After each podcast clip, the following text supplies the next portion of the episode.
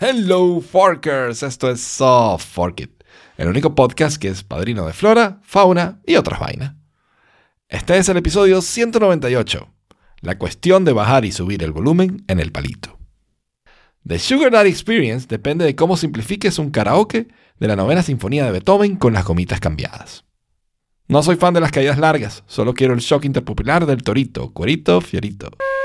Wow. Eh, yo estoy muy contento de que Jaime haya vuelto. He vuelto. He Sí, vuelto. y, y no tengo finalmente. nada en contra de Alfredo. Solamente que detesto eh, Bueno. como los títulos, leerlos, hacer la bienvenida. O sea, todas esas cosas lo detesto hacer. Sí, que se siento que nota. quedan Yo malísimos. Por eso. Me- y me encanta que O sea, tú Alfredo tienes un pone entusiasmo que todos yo no tengo. takes. No, Alfredo pone todos los takes. No, no salió bien. No voy a volver a grabar. Así ¿En serio? Muy bueno. Sí. Gracias, Alfredo.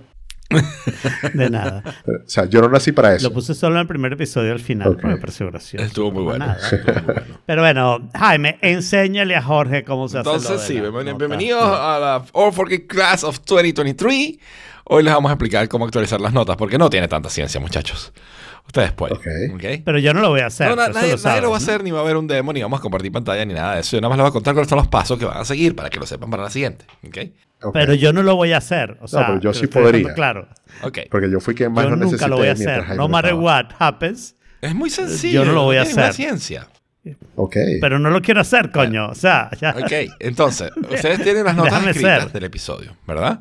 Y necesitan escribir notas nuevas para el episodio siguiente. Entonces, lo que primero que hacen es, en la barrita lateral de, de Notion, ¿verdad? Que se Sí. ponen encima de las notas, le dan a los tres punticos y le dicen duplicar.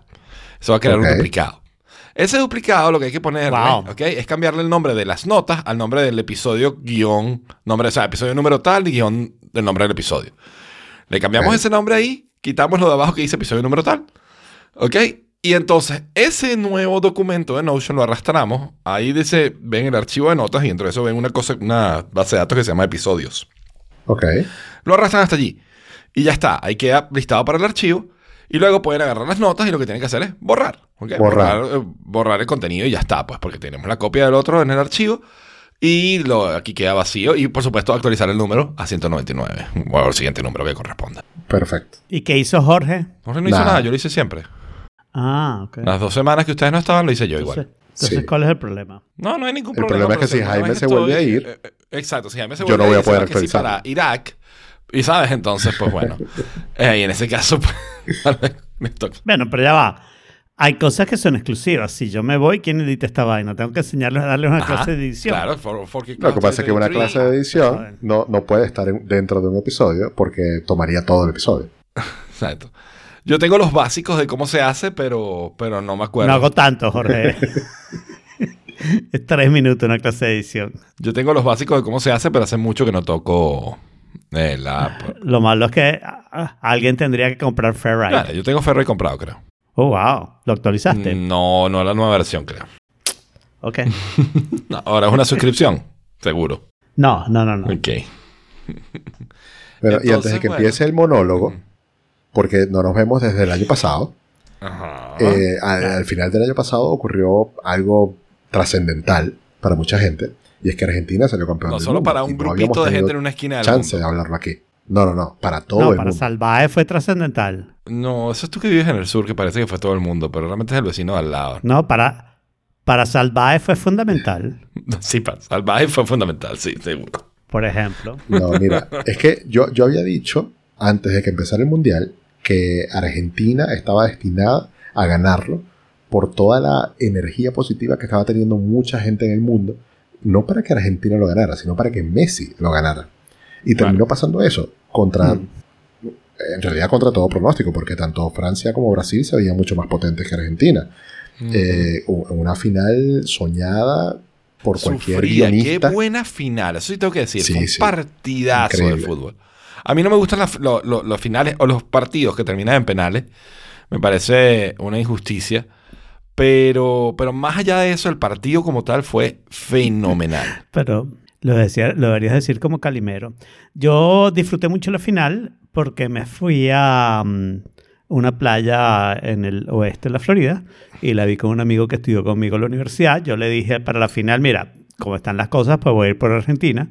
Y él me dijo, ok, yo voy por Francia. Y la verdad es que vi la final sin ningún sufrimiento, la vi tranquilamente, porque me importaba más o menos un carrizo que pasaba, aunque me alegraba, más que ganar Argentina, pero cero sufrimiento, me pareció un muy buen partido, lo disfruté mucho verlo con Sorjan, que es una persona que sabe de fútbol, y la otra cosa que puedo informar es que eh, Estefania estaba muy muy feliz porque dice por primera vez ve una final de fútbol. En un país futbolero de verdad y on top of that la ganó, La ganó, ese país, claro. Claro. ¿no? Claro. Y entonces fue una celebración como nunca visto en su vida y estaba muy feliz. La de celebración no es algo de lo que estar muy orgullosos, ¿no? ¿Por qué no? Porque acabaron Bueno, por los desastres que hubo, los desastres. Sí. Pero, Bueno, desde pero el punto de vista de la parte de cantidad celebrar, de personas parte de los que estuvieron en la calle, fue el, el movimiento o la concentración de gente más grande pública eh, que ha habido en toda la historia de Argentina, incluso más grande que en momentos de política o, en otro tipo de celebraciones. Eh, un- fue fue Y por eso Argentina está como está. Ya, eso es otra cosa. el fútbol más que la situación de su Yo lo país. único pues. que espero es que Está con bien, esto se bien. olviden del ventajo de Diego Maradona. Y ya por fin podamos Ni de movernos. a vaina. que Si es- Diego los veía desde el cielo Sí, sí. Sí, no, ahora, bueno, ahora eh, son dos. y impulsaba a Messi Claro. y no sé qué. Ahora lo que espera es que se mueva, muera Messi para que ahí se murió Pelé. Se murió Pelé. Eso noticia sí de es una lástima. Peló Pelé. Eh, no, not related, not related, pero se murió. bueno, as far as we know, not related. Pero, ¿y te acuerdas, Alfredo, que yo había, yo había predicho que Francia iba a ser la gran decepción del Mundial? Bueno, Sí, esa predicción me acuerdo claramente. en realidad fue una decepción en la final. Porque fue Mbappé contra Argentina. No, Claro que sí. Eh, Ese, Bueno, ese pues, equipo no jugó Pero nada. a ver, a ver, es muy injusto que todo sea Mbappé y Messi, porque ambos equipos jugaron muy bien partidos anteriores y son equipos muy completos y no son solo un Sí, jugador. hablando de la final. O sea, yo creo, yo creo que si tú quitas a Mbappé, Francia todavía podría tener peligro y si quitas a Messi, Argentina todavía Yo- podría tener En chance. la final yo creo que... Creo que O sea, como... como creo que Di María. Creo que Di María hizo un partidazo. Sí. Creo que en la final Griezmann lució menos que en partidos anteriores También. y que eso fue lo que afectó a Francia. Corrió mucho, o sea que no es una falta de esfuerzo del jugador, pero de alguna manera, no sé si técnicamente fue lo que hizo Argentina, pero de alguna manera estuvo más anulado que en los otros partidos.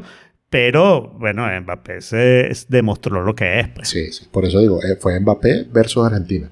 Eh, Bueno, no, pero los otros jugadores jugaron y hicieron pases en papel, metió los goles, pero los otros jugadores jugaron. No fue como Argentina, en cambio, que sí, los dos primeros goles fueron Di María, ¿no? Claro. claro.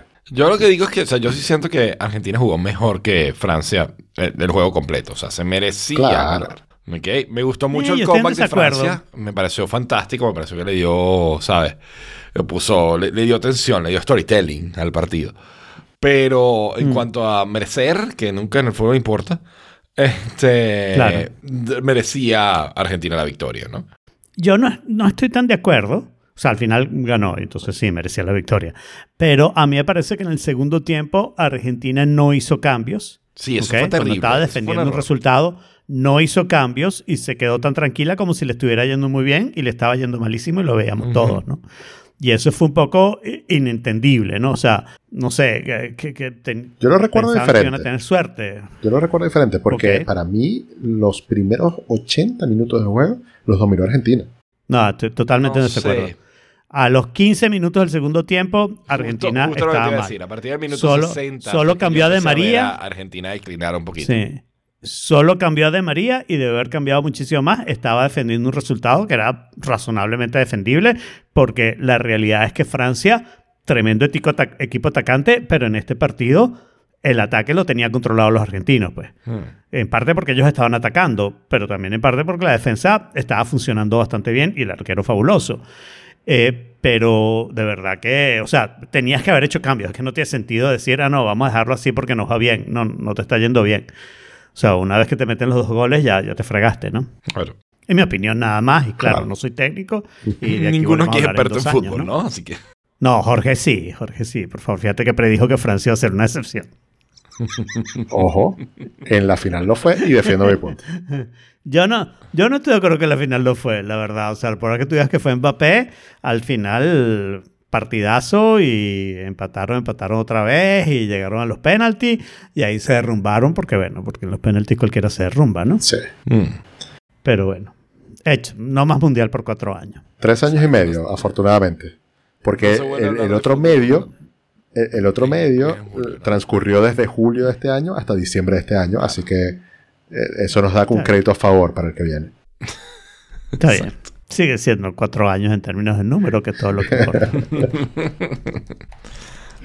Está bien. Pues bueno, yo los abandoné por dos semanas. Sí. No, me abandonaste por mucho más de dos semanas. Y por eso fue que no grabamos. ok. Buen punto. No grabamos por, dos cuatro semanas. Exacto. Eh, porque bueno, porque estuve en Estados Unidos. A Alfredo lo abandoné menos. Porque estuve con Alfredo el 6, el 7, el 8 de diciembre y el 31 también. ¡Ey, qué Eh, cool! En una visita eh, flash momentánea que casi me cuesta carísima, pero bueno, puede todavía que me cueste carísima, todavía no sé. Este, Ya lo voy a contar. Eh, pues bueno, nada, los primeros días, eh, o sea, fuimos a Estados Unidos, estuvimos de vacaciones, nos relajamos, desconectamos, pero llegamos más cansados de lo que salimos, así que bueno, ahí unas vacaciones, Claro. vacaciones. Eh, pero eso es normal pasa. cuando vas a Estados Unidos, ¿no? Eh, fue chéverísimo ver familia, fue chéverísimo pasear, conocer, ver un montón de cosas. Eh, hay noticias importantes, hay, no sé, un poquito de todo. Entonces quería hacer como un resumen. Los primeros días que fue eh, en Miami, comimos en sitios muy ricos. Mi lugar favorito de todo el viaje quizás fue Manta, que es un peruano Wow. místico que, que terminamos allí, estaba muy, muy bueno. Fuimos a El Torito, El Cuerito, un restaurante. Fiorito. El Fiorito. un restaurante argentino que estaba muy rico también. Eh, Para desearle suerte a Argentina fue. Exacto, exacto. y ¿qué más? Eh, también comimos en, en Coconut Grove, en un restaurante asiático cuyo nombre no puedo recordar. Bueno, pero era by Akira.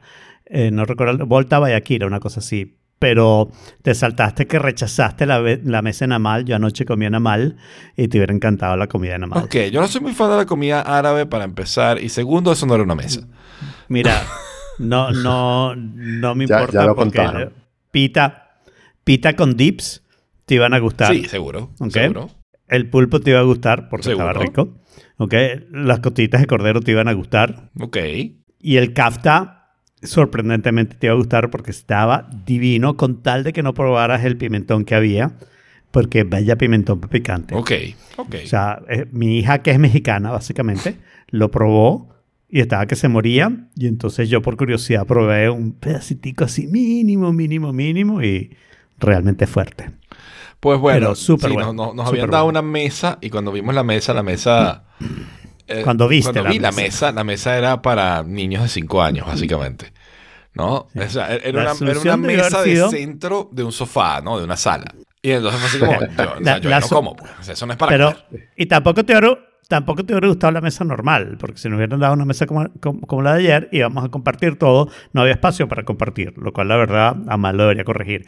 Pero la solución a esto, y esto que Saraí lo anote para la próxima vez que le pase esto, porque no necesariamente lo va a pasar conmigo, es Saray, tú come ahí con la otra persona y mandas a Jaime que coma por ahí en otro lado, que se coma una hamburguesa, no importa, pero tú come ahí con la otra persona. Eso es lo que debemos haber Medio, hecho. Pero medio bueno, mala, eso mal. es Miami. Es lo que puedo hacer. Eh, eso es Miami. Eh, no, pero pasamos unos días buenísimos en Miami. Eh, Alfredo, como siempre, muy buen host. Hicimos todo el...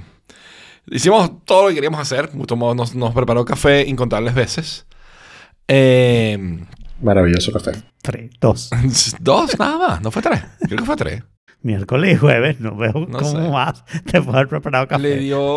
No, miércoles, no Hizo jueves. su experiencia Sugar Daddy a Saraí y la llevó a pasear en su descapotable por todos los puentes de, de Miami, de la bahía. Eso debería ser una experiencia Airbnb. Eh, Sí, total. quieres generar dinero. The Sugar Daddy Experience. Claro. right? Sí. Abierto al público. Exacto. Solo para mujeres jóvenes. ¿no? Exacto. Porque Bueno, tú eliges. no corresponde para otra cosa, ¿no? Yo insisto, tú deberías hacer lo que yo quería hacer como mi frase de Halloween, pero lo puedes hacer tú, Alfredo. Cómprate un canguro Ajá. de esos donde llevas al bebé y le metes un saco de azúcar y te, y te disfrazas de Sugar Daddy. ¿Ok? este.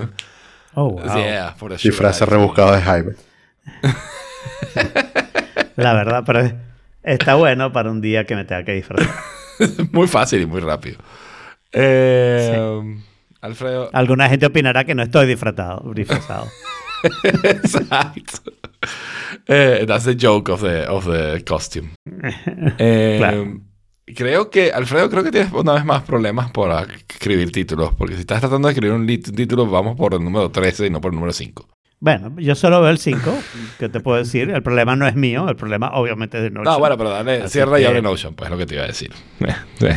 Ok, si tú quieres. Jaime, ¿cómo viste los precios de Estados Unidos?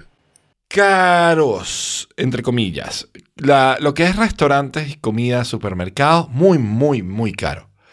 Lo que es shopping, eh, ropa, tecnología, ese tipo de cosas, igual.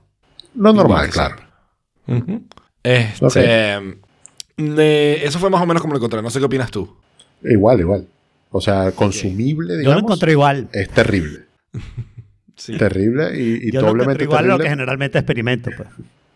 claro. Doblemente terrible porque el, a ver, el precio allá en dólares estaba más alto que en otras ocasiones, o que en tiempos anteriores, y para mí también por el cambio. Claro. Eh, eso, eso para ti no fue así, porque, ah, no, a ver si sí, No, fue. sí, también. Yo porque también el- sufrí porque el yo estaba euro perdió. al euro, el euro a 1.15, Claro. 1.20 Claro. y ahora llegué con el euro a 1.1. Es que el dólar está fuerte. Uno a uno, claro, El sí. dólar Lo único es que como fuerte. mis sí. ingresos son más o menos 50-50, pues da más o menos igual, ¿no? Sí. Bueno, fuiste a Universal Entonces- en Orlando. Sí, este, llegamos a Orlando eh, y lo primero que teníamos en la agenda era ir a, a los parques de Universal. Teníamos cuatro días, de los cuales nada más fuimos tres, porque ya con tres te habíamos visto todo múltiples veces. Eh, fueron los días ¿Pero qué donde todavía no había... Ujú. Eh, wait, o sea, ¿cuántos parques eran y cuántos días eran? Son dos parques, pero te- te compramos unos tickets que ofrecían dos y te regalaban dos días. Entonces comprabas, comprabas dos días y te regalaban dos más. ¿Ok? Ok. Entonces era como un 2 por 1 o un 4 por 2. Depende de cómo simplifique. Eh, y, Eh, eh, y entonces, bueno, nada, este, fuimos el, el primer día. era la primera vez que Sari iba a, a montarse en montañas rusas. Y bueno, la- la- empezamos, por, empezamos por lo duro, empezamos directo en Hulk. ¿No? Ok. Y le gustó, le gustó, le, le- le da, le da miedo, por supuesto, ¿no? Una- cualquier persona que está experimentando eso por primera vez, pero, pero le gustó, lo cual fue bueno porque entonces implica que el resto del viaje pudimos montarnos en montañas rusas, ¿no? Sin embargo, no nos montamos en Nice. algunas que a ninguno de los dos nos parecía bien, porque a mí- yo no soy fan de las caídas largas y ella tampoco, ella descubrió que tampoco. Entonces, eh, pues nada, evi- evitamos la, la Velocicoaster, por ejemplo, fue una de las que no nos montamos.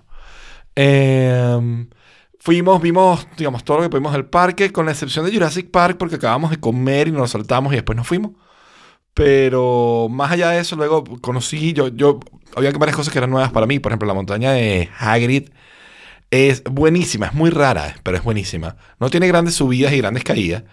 Lo que tiene es que te, te- montan como en una moto, ¿ok? Y la, la que tiene, lo que tiene la montaña rusa es que te acelera, pero no una vez, sino te acelera un montón de veces. Una, dos, tres, cuatro veces. Es increíble. Entonces, y entonces te gira por un lado, te gira para el otro. Y entonces es súper divertida por la cantidad de aceleraciones. Hasta el momento donde tú de repente llegas y te aceleran un montón y ves una subida casi que vertical y te subes y subes y subes y subes y no llegas. No llegas y vas para atrás. Para atrás. Y cuando vas para atrás, pasa por el mismo acelerador por el que pasaste antes y te acelera para atrás. Entonces, finalmente llegas como a una caverna y dices, bueno, ¿de aquí cómo salimos? Y aquí cómo salimos es que te tiran para abajo. ¡Pum! Te bajan de golpe, así todo el carrito. Entonces, pero sabes, tiene sorpresas, tiene susto, estuvo muy divertida. Eh, por, por supuesto, Sari se disfrazó de, de estudiante de, de Hogwarts para todo lo que tenía que ver con Harry Potter. Fuimos a Gringotts, fuimos a, a todas las atracciones que tenía, al tren, a la, a la montaña rusa de Harry, a- de, de vaina de Hagrid, a la atracción de, de Harry Potter, digamos, default. Todos nos divertimos un montón, un montón de fotos. Pero eso es supuesto. especial de Harry Potter, ¿no? O sea, todo un Son parque de dos. Harry Potter. Son, no, son dos tierras, una en Universal y el otro en Island of Adventure. Son dos tierras de Harry Potter. Una es el pueblo de Hogsmeade y Hogwarts.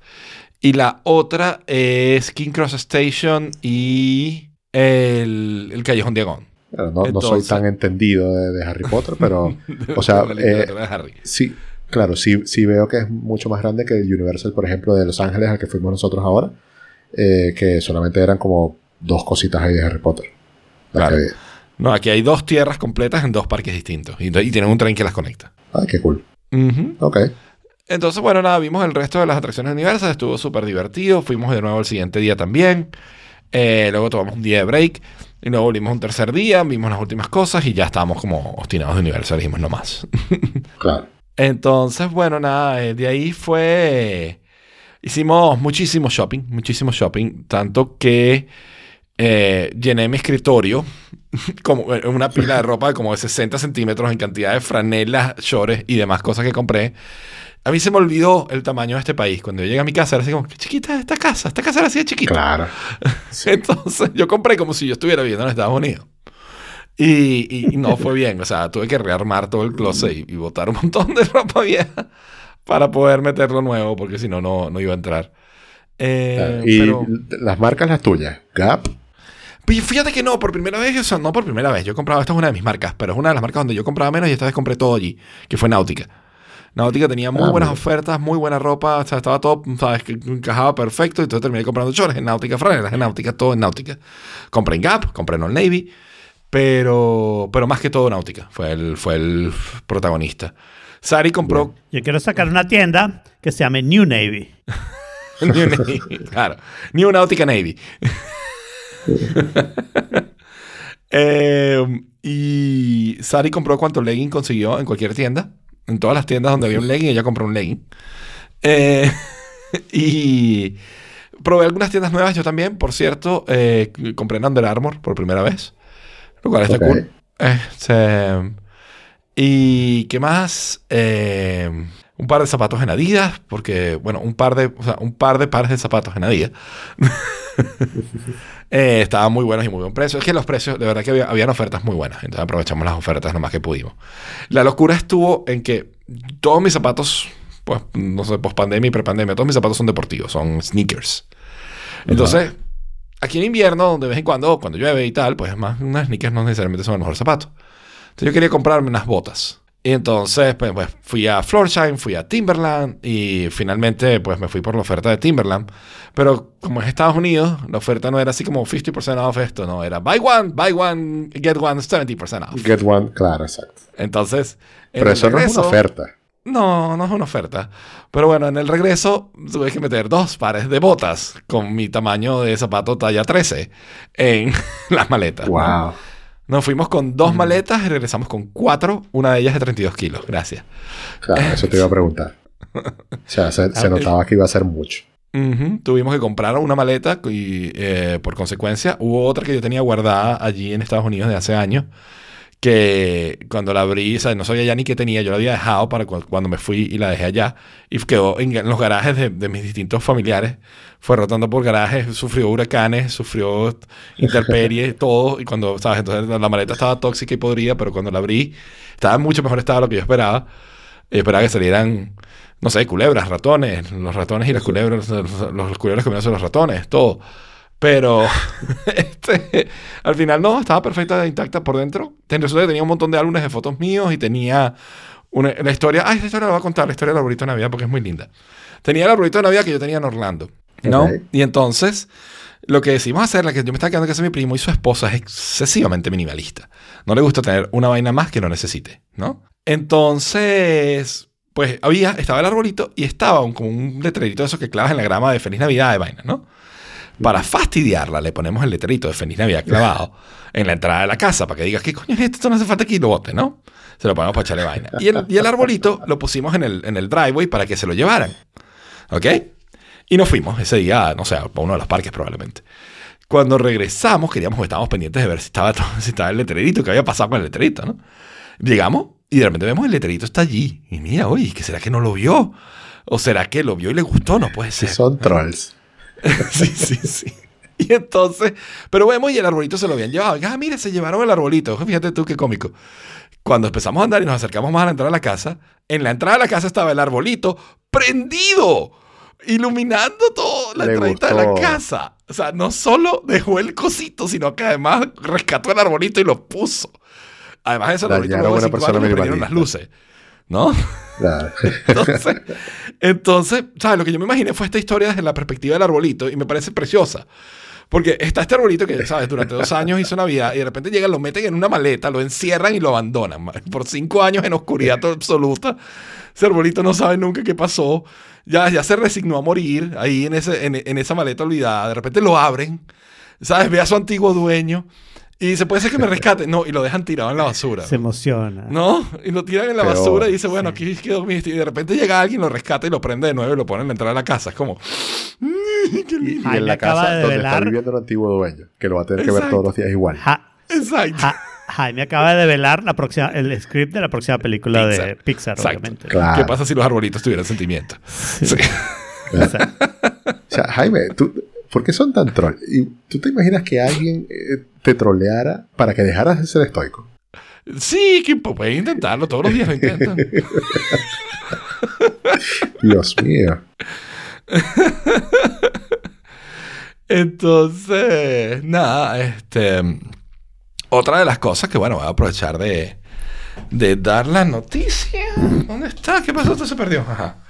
La, no- la noticia importante es que Sara y yo nos comprometimos. ah, Qué el Lego. lindo. Entonces, este, como para contarles un poquito la historia, me decidí así como finalmente, o sea, yo tengo tiempo pensando, maquinando esto, había estudiado sitios, páginas, tal, para los anillos que llegaran, que fueran diamantes de laboratorio, que no fueran Blood Diamond, que bla, bla, bla, bla. Tenía todo visto, todo chévere, al final lo había cancelado, lo cancelé en el primer viaje que íbamos, lo cancelé en el siguiente viaje, en este lo tenía planeado, al final me eché para atrás, y entonces, este, y finalmente decía, no, sí, lo voy a hacer. Entonces, pero me decidí una semana antes, una semana y media antes. Total, que ahora tengo que hacer toda la investigación de, o sea, lo que se me ocurre, ah, bueno, pero puedo pedir el anillo en Estados Unidos, que me llega ya. Entonces, Claro. tengo que hacer ¿De toda la investigación de sitios que venden anillos que ya tenía vistos en España, ahora lo tengo que ver allá, ¿no? Entonces, bueno, finalmente consigo uno que está decente, consigo tal, el anillo, el perfecto, tal, las ofertas de Black Friday, todo encaja perfecto. Este, buenísimo. Y digo, bueno, mando el anillo y el anillo iba a llegar el 6 de diciembre, el día que yo llegaba a casa de Alfredo. Entonces, eh, los tipos durante los primeros tres días y que ya adquirimos tu anillo, que tenía como ocho pasos en el proceso de, de enviarte, de hacer toda la cuestión, y el paso como tres o cuatro era el de adquirimos el anillo, ¿no? Y se queda parado ahí hasta el 6 de diciembre. Y yo, Uh, y yo, ¿qué? O sea, el 5 de diciembre les escribo así como que, mira, esto no se ha movido. Eh, no te preocupes que eso llega. Y yo, bueno, ok. Me dijeron en el chat de soporte, ¿no? Eh, total que al final no llegó el 6, llegó el 7, pero lo mandaron en FedEx overnight y se movió todos los pasos de coñazo. Cuando llegué a Claro. Estados Unidos había movido todos los pasos. Y llegó al día siguiente, este, mientras Alfredo distraía a Saraí con el plan de Sugar Daddy, yo este, revisé el anillo, tal, que estuviera todo bien, se lo, se lo puse a Ana Karina para probarlo, para ver si servía. Este, este, se lo mostré a mis papás y tal, y este, lo otro, chévere, y bueno, perfecto. Y luego nos fuimos a el día, el día de la propuesta, que fue el 14, nos fuimos a un sitiecito, un muelle en un, en un laguito, en un parque que a mí me encanta, que es como súper secludo y bonito. Le pedí a mi primo que grabar y tomara fotos. Y, y bueno, nada, seguía haciéndose el pendejo grabando los árboles hasta que finalmente nos grabó a nosotros. Le preparé este Lego, que es donde estoy yo arrodillado con un anillo, con un diamante gigantesco. Este. y eso fue lo que sacaste. life. ¿Ah? Eso fue lo que sacaste. Eso fue lo que saqué. Pero entonces, porque esto abre, ¿ok? Y mm, esto abre, ¿ok? Y ahí podía estar el anillo adentro. Ah. Y, y- Pero, sin pero embargo, podía, y no estuvo. dado si- o sea, no, no estuvo porque es por la sabiduría de Alfredo. Estamos en un muelle en el agua. Y Ah, viste lo, lo complicado que puede ser eso. Es un Lego, se puede desarmar. Es mejor no correr riesgo. Entonces yo Ok. le di eso, tal, y entonces mientras, mientras ella lo veía, saqué la cajita donde está el anillo y saqué el anillo bien puesto y bien asegurado en su cajita. Entonces, ya de ahí, pero quedó esto para guardar el anillo cuando ella quiera. Nice. Qué bonito. Entonces, bueno, estuvo chévere. y muy Jaime Este, también. Me gusta. Sí, muy Jaime. Además de eso, este, Muy, muy Jaime. súper súper divertido y slightly awkward porque yo le había dicho a Saraí cuando empezamos la relación, dije, yo, el día que te proponga, yo, no me voy, yo me voy a arrodillar, pero no te voy a proponer, pero me propones tú. Yo me arrodillo, tú propones. Entonces, ella se le olvidó eso y entró en shock. Y cuando yo me arrodillé, no dije nada. Y ella se quedó así como que entonces, y yo, nada, estoy esperando que digas algo, no dice nada. Ok, bueno, lo digo yo. entonces, Sí, el shock siempre es parte. exacto. Entonces, bueno, pero Y, estuvo y muy divertido. uno es el que se acuerda y tiene que refrescarle la memoria a ella. Exacto. Entonces, bueno, nada, este, además de eso, mm, mi, mi sobrina cumplía 15 años, tuvimos una fiesta, eh, tenía una fiesta black and white donde había que estar vestidos de blanco o de negro. Eh, la, hice- la obligaron a bailar el vals con sus tíos, entre ellos yo. Y fue Pobrecita. awkward para todos los tíos y para ella también. Los únicos que se divirtieron allí fueron mi prima y su mamá y mi tía. Ah, amo la abuela y la mamá, básicamente. Porque, pues nada, na- na- nadie, todos los demás fue así como, ¿qué es esto? Sí. Pero bueno, la fiesta estuvo divertida, chévere, la pasamos muy bien, pasamos las navidades también con ellos y en navidades jugamos Cards Against Humanity Family Edition. Resulta ¿Pero que hay un ¿Como Family Edition de Cards Against PG-13? Humanity y es como infantil, sin embargo, es súper, súper... eh, o sea, sigue manteniendo el mismo espíritu de Cards Against Humanity, pero es, es menos dark, o sea, es, es menos dirty. ¿Ok? Pero no sé, o sea, si te metes en la página, voy a poner, puedo poner la página para hablar de Cards Against Humanity Family Edition. y vas a ver alguna de las cartas, ¿no? O sea, por ejemplo, clase, presta atención. Hoy les vamos a demostrar la física de. Y puedes poner una nube que llueve diarrea, ¿no? Entonces, y que cosas era así. menos ¿no? Menos dirty, o sea, no, no es composiciones sexuales extrañas y cosas así, ¿no? Ok. Eh, estaba, está, es, el mismo espíritu, de nuevo, Cards Against Humanity. Y puedes ver un montón de las cartas y está súper, súper chévere. Eh, eh, tuvo, o sea, además en el juego salieron cosas buenísimas. Nos divertimos un montón ese 24. Claro. eh, Eh, se me olvidó la comentar. Pero wait, pusiste ese link y te saltaste dos puntos, me parece. No, estoy en Navidad, ¿eh? Eso fue Navidad. Y la fiesta Black and Fue White, la fiesta de mi sobrino. de la prima. La sobrina. me lo salté yo, perdón. Sí. Luego está en los días que fuimos a Disney, ¿ok? Que realmente fueron antes de las Navidades, pero fuimos a Hollywood Studios y fuimos al Magic Kingdom. En Hollywood Studios fuimos a, la nueva tierra de Star Wars, que está increíble. Y está la atracción de Rise of the Resistance, que tiene que ser por mucho la mejor atracción que, yo jamás me haya montado en ningún parque ever. Es demasiado buena. Por, por lo inmersiva que es tú te sientes que estás metido en la película, que estás metido en el set, que estás metido en la historia. Eh, llegan, al principio te, te están tratando de transportar a un sitio, entonces te metes en el transporte, el transporte llega, te mete, te secuestra el imperio, entonces cuando sales del transporte estás metido en una de esos sitios donde llegan las naves del imperio, ¿sabes? En, uno de los destroyers. Y están todos los soldados allí y te hacen caminar y te obligan, tal, y ahora ustedes van presos en el grupo 5, en el grupo Orange, en el grupo Red. Y nos meten y te meten preso y te dejan como 5 minutos preso ahí.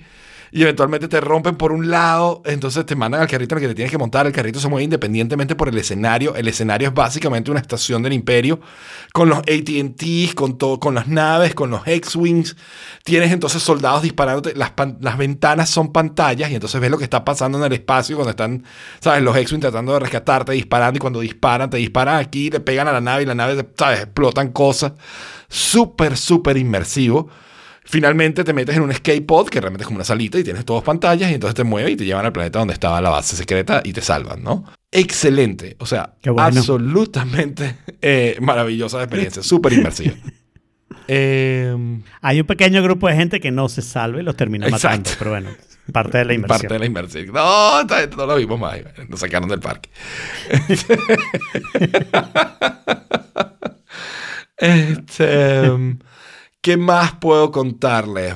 Hollywood Studios está muy bien, tiene muchas atracciones renovadas, tiene dos tierras nuevas, la de, Star Wars y la de Toy Story. Y la verdad es que está súper, súper bien. Eh, en cuanto a Magic Kingdom, también hicimos un muy buen día, logramos ver todo lo que queríamos ver. Eh, tuvimos desde las 10 de la mañana hasta las 11 de la noche en el parque. Nos montamos en, todo lo que queríamos. El parque se le siente un poco la edad. Eh, muchas atracciones que, que, estaban dañadas por durante horas, estaban desactivadas porque estaban, ¿sabes? tenían algún problema. Eh, entre ellas Piratas del Caribe, el People Mover, eh, Filler Magic, hubo varias. Eh, además de eso, lo único malo es que tuvimos mala suerte porque fue un día, fue el único día que hubo mucha, mucha, mucha neblina Y eso hizo que no pudiéramos ver los fuegos artificiales. Los fuegos artificiales los lanzaron y lo que veíamos era que el background gris cambiaba de colores a un background blur de otros colores. Pero no vimos los fuegos artificiales. Wow. Sí, súper chimbo.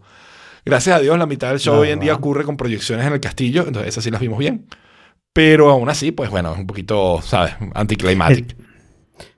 Eso es ser parte de lo raro que estuvo el clima en Florida durante todo ese mes. Ujú. Sí, fue un, fue un- fue un mes aquí muy también extraño. esa niebla viaja súper rara, esa helada en el 24, Sí. helada para Florida, o sea, entiéndanlo, helada para Florida. En cualquier otro lugar, el diferencial de temperatura baja tanto en un día y, y- y hay nieve, Claro. pues, o hay hielo.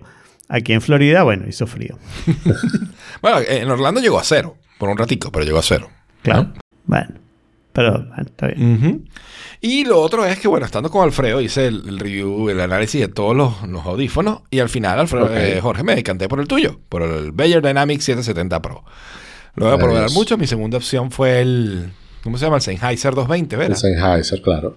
El Sennheiser era mi segunda opción. sesen- 650. 650, ok. 650. Pero eh, me pareció que el Sennheiser tenía mucho punch y le faltaba más flatness un poquito. Cosas que los, los Bayer Dynamics sí tenían, eran mucho más flat y por consecuencia se escuchaba mejor todo. 560S. Ok. Entonces, a Sari no le gustaron los Bayer Dynamic, lamentablemente. Es simple que no sé, pero a mí sí. Pero no le gustaron. ¿Por qué? Porque, a ver, eh, normalmente cuando las mujeres opinan sobre esas cosas, no solamente están tomando en cuenta para lo que es el producto, que en este caso es para escuchar música o escuchar sonidos, sino que también toman en cuenta. Sexista, Jorge. No, es la verdad. También toman en cuenta el cómo se ve el producto. Eso y dice el todo color. sexista, Jorge. No, pero. No, bueno, en este caso, Es por así. ejemplo, el, el- el- el reporte, una de las cosas que Sari mencionó es que eh, los, los Sennheiser tienen una doble banda. Una banda que se ajusta más a tu cabeza y la otra que es por donde pasa el audífono. Este no lo tiene y que por consecuencia era menos cómodo. No, eso eran los hi-fi, los que tenían la doble banda. Los Sennheiser tienen una sola banda. Y lo otro es eso, que para ella se escuchaba demasiado lo flat. tengo aquí. Ok, eso ya... Ok, claro. Sí, lo mismo que me pasaba a mí antes, eh, porque yo, a mí me gustaban más los audífonos que tenían más bajos. gente de bajo. Sí, yo la gente de abajo, eh, pero al escuchar cómo se escuchan estos, ya me cambió la perspectiva, pues. O sea, supe Claro. que había otro mundo. Y entonces por fin tú los estás conectando al cuál amplificador, el de la Mac o el de la Ajá, Connect? fíjate. Ahorita, ahorita ninguno de los tres. El hidden option number three, actually. Eh, este, tengo. Ahorita están conectados. O sea, los conecté al- a la Mac mientras estuve allá para probarlo. Y el amp de la Mac es más que suficiente. Se escuchan súper bien, se escuchan duro. Para ti, Para mí está súper bien. Se los escuché más duro de lo que los escuché en Casa Alfredo. Que los tenía volumen máximo. lo cual es falso, pero está No es falso, es muy No lo tenías volumen máximo. No, no lo tenías volumen Lo máximo, tenía obviamente. Al máximo volumen que daba la cosita esa. que no si da. había otro control de volumen en algún lado, no lo vi. Pero el volumen que me daba el control remoto que tú me diste estaba al máximo. Sospechamos, así que te sugiero que hagas otro viaje. Saray, convéncelo y vamos a mal. Ok. Contarle que me den una mesa decente, todo bien. Ah, y a Fuck Yeah. Ok. y entonces, esto los, en la Mac, pues, como te digo, perfecto. Luego los conecté aquí, a, según la recomendación de Alfredo, a los speakers que yo tengo, a los, a los Presonus Eris. Y maravillosos, o sea, suenan súper duros, súper bien y súper bien definidos. ¿Ok? Y, pero sin embargo, ahorita no están conectados allí, ahorita están conectados a Al la micrófono. extensión del cable que estaría conectado al micrófono. ¿Ok? Para poder escucharme con el live, con el live feedback. Ok, ¿y cómo lo powerea el micrófono? No tengo ni idea, o sea, me imagino que él tendrá su propio DAC. ¿Ok? O sea, me refiero, ¿qué, qué tal? ¿Qué, Ajá, el volumen? eh, ok, ¿cómo lo powerea? Más bajo que los Presonus, sin duda alguna, se escucha más bajo, pero good enough, los estoy escuchando ustedes bien. Sin embargo, tengo el volumen del- de los audífonos a 83%. Ok. Yo les informo que yo no voy a usar los Bayer Dynamic para hacer el podcast porque no me da la gana. Sería muy lindo que los tres tuviéramos el mismo audífono, pero mm, no, no me parece. Yo pues. cometí un error craso, pero que igual pienso reparar, que es que no me di cuenta que habían opciones de, de los colores de la gomita y compré el gris y no el negro. ¿Ok? Y entonces tengo mi, mi gomita gris. Ah, pero, pero antes de que compres la gomita, pregúntame. que Yo te, yo te digo cuál es la mejor Yo gomita. quiero, No te yo quiero la gomita ya, del no mismo material que, que tengo la gomita con la que reemplacé lo- la de los, AT, los de los Audio Técnica. ¿Te acuerdas la gomita que yo tenía? No La demasiado. que probaste, que no fue el original. Ok. Porque, bueno, hay un problema. Bueno, si quieres, pregúntame si no, No, te quieres lo que te igual, la claro que te pregunto. Cabo, no me voy a enterar. Claro que te pregunto. Porque estas gomitas grises de verdad que no son tan bonitas y no sé, fue, una- fue un error a la hora de Al parecer, eso es lo que no le gustó hacer ahí. Claro. no, lo único para mí es que, o sea, más allá de la gomita, es que como es de, como es- no sé, es como de una tela súper abrigada. De hecho, que se calienta un montón mis orejas. Fieltro. Claro, lo puedes usar de orejeras cuando salgas en Totalmente. invierno. pues. Totalmente lo puedo usar de orejera. Cosa que nunca es un problema, porque a mí me encantan mis orejas frías. No, pero las amarillas eran para otros audífonos. Eh, Ok, Bueno, y entonces... Pero yo te tengo una pregunta. Pero, no, dale, dale. Sigue, porque yo también le voy a hacer una pregunta sobre no, eso. eh, pero tú vas a cambiar el tema o vas a estar en el mismo tema. Eh, más o menos, dale tú.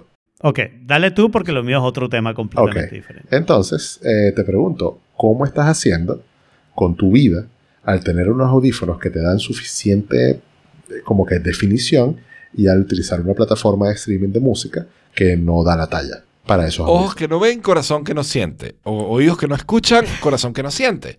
La realidad es que yo No solo he escuchado. Spotify con estos audífonos. No he escuchado otra cosa. Por consecuencia, no hay mejor calidad de audio que la, he escuchado, que la que he escuchado hasta ahora. Y esa es la Ok. realidad que Y si existe hasta paso- que Spotify lance su mo- método premium. Y se, y se te pasa un archivo en Lossless para que hagas la prueba. No.